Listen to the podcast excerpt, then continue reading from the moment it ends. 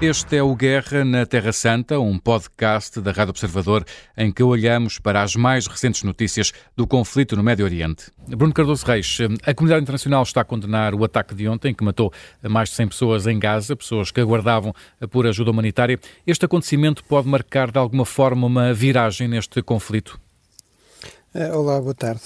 Bem, continuamos a ter informação insuficiente, não é? Embora a informação que já temos já é suficiente para percebermos que estamos perante uma tragédia terrível e que resultou numa quantidade significativa de mortos, mas portanto não temos a versão do Hamas que diz que houve um ataque deliberado, um massacre deliberado, temos a versão de Israel que diz que houve um descontrole na, na ajuda, que Israel só disparou tiros de aviso e que as mortes resultaram Uh, no fundo, essa confusão e, portanto, das, das, pessoas se atropelarem umas às outras, do esmagamento também por, pelos caminhões de, que transportavam a ajuda.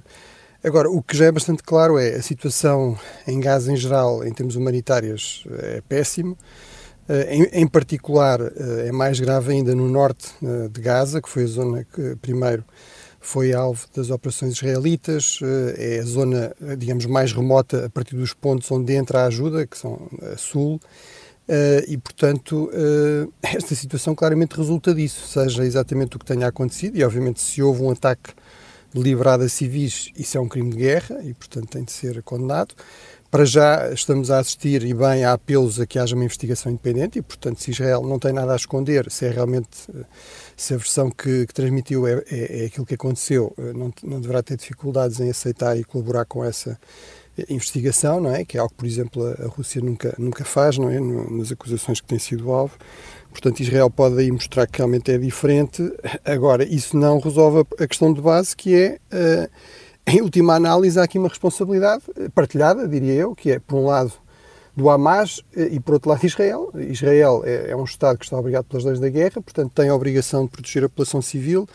Uh, como potência ocupante, tem obrigações também. Uh, e por outro lado, temos o Hamas, que, eh, enfim, eh, é verdade que muitos Estados caracterizam como um movimento terrorista, mas que se reclama um movimento de resistência, que muita gente no Ocidente aponta como um verdadeiro movimento nacional palestiniano, que de facto governa o território de Gaza há, há uma série de anos, e que vem dizer, eh, na sequência disto, que este incidente, esta tragédia, este massacre, o que, o que vai, o, no fundo, justificaria o fim das negociações justificaria adiar-se uh, algum tipo de compromisso de cessar-fogo. Ora, eu acho que é exatamente o oposto, não é? Se o Hamas está realmente preocupado com a população civil, uh, como estão, por exemplo, muitos países ocidentais, como estão os Estados Unidos, os países europeus, esta é mais uma razão, e foi, foi, esse, foi essa a mensagem que veio das capitais europeias, nomeadamente.